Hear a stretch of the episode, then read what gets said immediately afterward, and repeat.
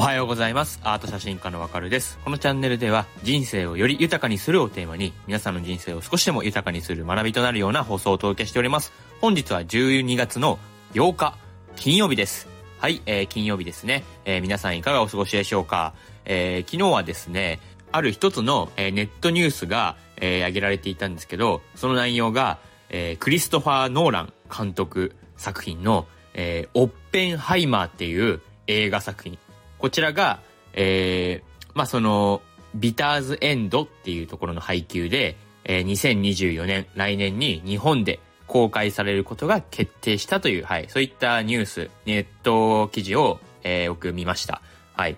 で、僕めちゃくちゃクリストファー・ノーラン監督の映画好きなんですよ。うん。まあ、ノーランファンなんですけど、もうすでにアメリカでは、えー、公開されていて、で、来年、まあ、2024年に日本でも公開されることが決定したよと。うん。で、この作品、実は2024年のアカデミー賞作品賞、もう、えー、最有力候補に、えー、一応選ばれてるんですよ。現時点で。まあ、おそらくオッペンハイマーが撮るんじゃないかなっていうふうに言われています。まあ、歴史映画です。あのー、2日前ほどの僕の Voicy の放送で歴史について取り上げたと思うんですけど、そこで、えー、映画を見るのがおすすめですよっていうふうに話したというふうに思います。うん、まさにこれぞ、オッペンハイマー、えー、歴史映画ですよね。えー、ある一人の物理学者の、えー、ロバート・オッペンハイマーっていう人の伝記映画となります。うん、これめちゃくちゃ楽しみですね、僕は。はい。まあ、そういう雑談を、えー、話しつつ、今日はですね、今の雑談にも通ずる話です、今日の本題も。今日の本題、えー、 Voicy のハッシュタグ企画、デイリートークテーマが、今年のベスト映画ドラマということで、はい、もう来ました。えー、今年のベスト映画。で、もうどうせなら今年のベスト映画っていうくらいですから、まあ、2023年に日本で公開された映画の中から一つめちゃくちゃおすすめなっていうか、うん。まあ一番、まあベストを選ぶならこれでしょっていうのを僕は一つ今日本題の方で、えー、がっつり取り上げたいなっていうふうに思いますので、この、えー、今年2023年ベスト映画気になったよって方はぜひとも今日の本題の方も最後までお付き合いください。えー、よろしくお願いします。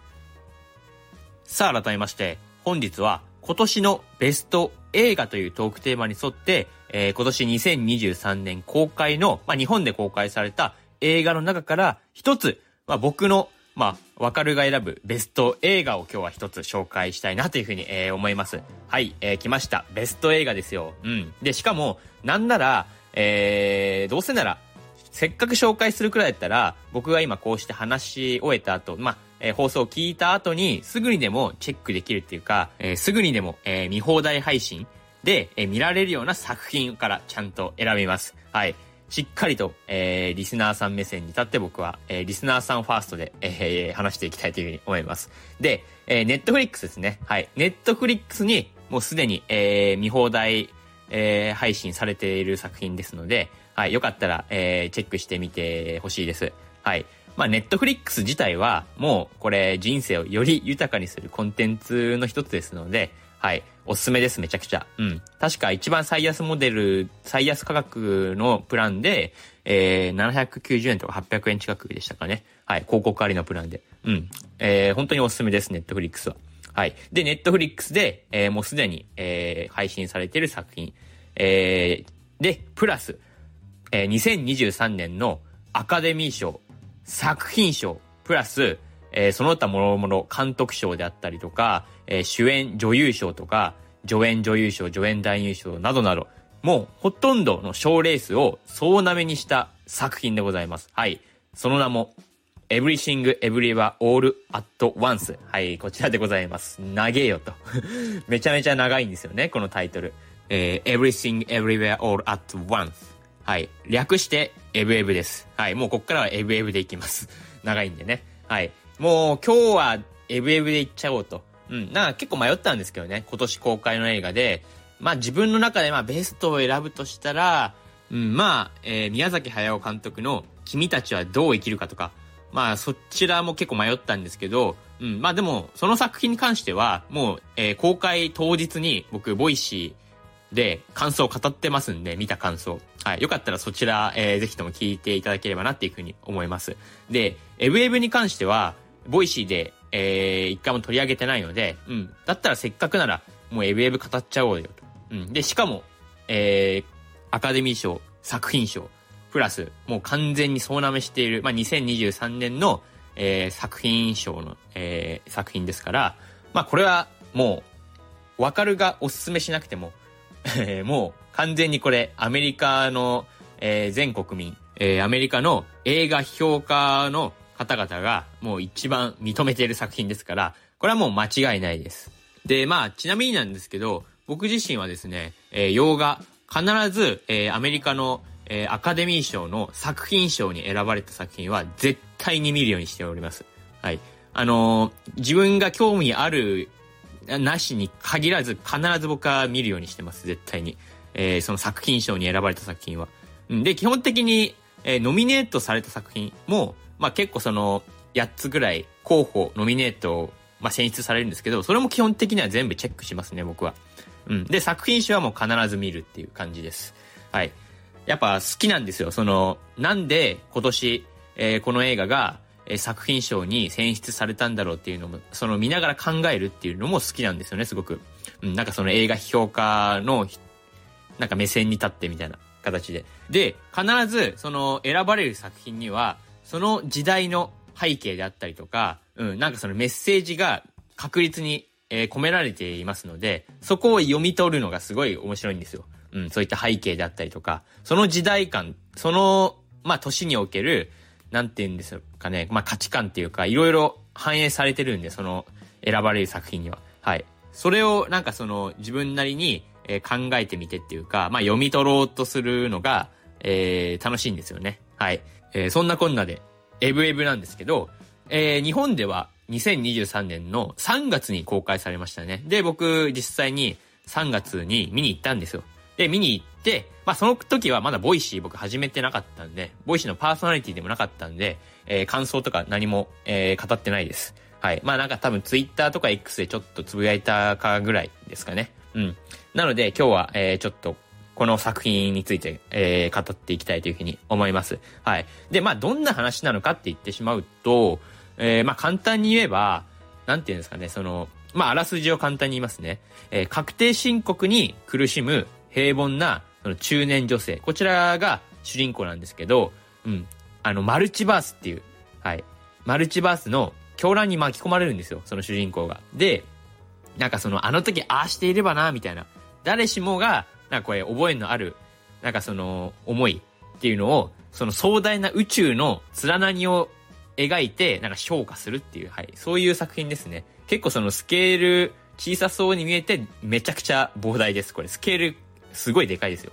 で、複雑回帰にして、まあ、シンプルな物語っていうか、うん。ちょっと結構その新鮮っていうか、まあ新しい作品ですね、実際に。うん、描き方がちょっと新しいっていうか新鮮っていう。うん。まあだからこそ、えー、今年の2023年のアカデミー賞の作品賞に選ばれたんだろうなっていうふうには思ったんですけど、はい。でもこれ結構、なんて言うんですかね、えー、1回目で初めて見た時よりも、なんか2回目見た時の方が、なんか結構しっくりくるっていうか、うん、なんかより深みがわかるっていうか、まあそんな感じでしたね。うん。なんか1回目は、なんかちょっと圧倒されるみたいな、うん。いや、な、なんだこれみたいな感じになって、で、2回目見ると結構、ああ、そっか、みたいな。なんかその自分にもこれ結構通ずるとこあるなとか、なんかいろいろ考えさせられるんですよね。うん、僕結構2回、2、3回見たんですよ、実際に。えー、映画館でまず見て、そこからネットフリックスで配信されて、ネットフリックスで実際2回目とか見ました。うん。やっぱなんか2回目の方が結構、ああ、そっか、みたいな。あ、そっか、だからこれ作品賞に選ばれたんだろうな、みたいな。うん。結構いろいろ考えさせられました、実際に。で、結構その、まあ、主人公にも感情移入できる点とかも結構あるというふうに思います。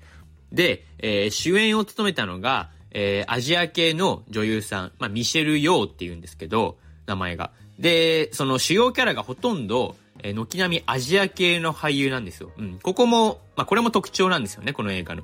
なんかその、エンタメに結構振り切ってはいるんですけど、その、多分アメリカの映画で、えー、ほとんどのその主要キャラがアジア系の俳優で固めて、えー、これほどエンタメに振り切ったっていう、まあアメリカの映画って多分今までなかったんじゃないかなっていうふうに思います。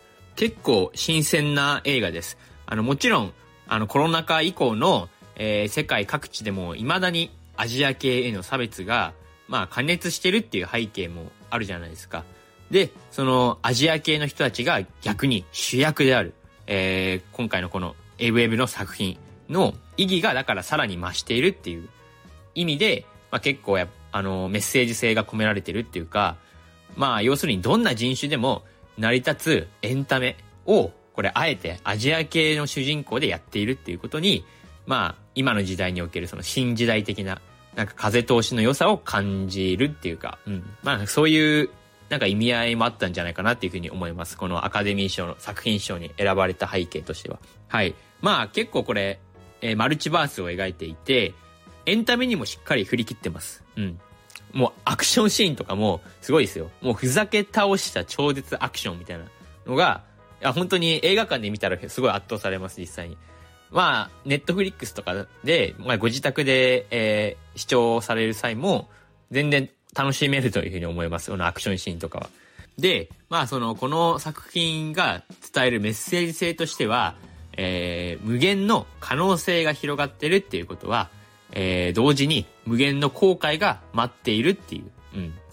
まあ、ちょっと難しいこと言ってるかもしれないんですけど、えー、まあこれって要するに選択、えー、人生は選択の連続っていうことなんですよね。はい。選択、その時の選択によって、こういう未来もあれば、えー、こんな未来になったかもしれないっていう、はい。その繰り返しじゃないですか、人生って。うん。それを、なんかうまく描いてるんですよ、この映画は。で、結構その考えさせられるって言いますか、えー、後悔とどう向き合えばいいのかみたいな。うん。もう普遍的でシリアスな問いですよね。はい。この問いに、なんかその、基礎天外でバカバカしく、なんか向き合ってるっていう。で、プラスちょっと感動チックに、えー、答えてみせた作品っていう、まあ、そんな感じですね。はい。これ気になった方はぜひとも、えー、ネットフリックスで、えー、チェックしてみてほしいです。はい。えー、そんなこんなで今日は、えー、今年のベスト映画、今年公開のベスト映画を一つ僕が紹介させていただきました。えー、こんな感じで、えー、いろんな作品の感想であったり、えー、普段は人生をより豊かにする学びをお届けしております。それでは、今日も良い一日を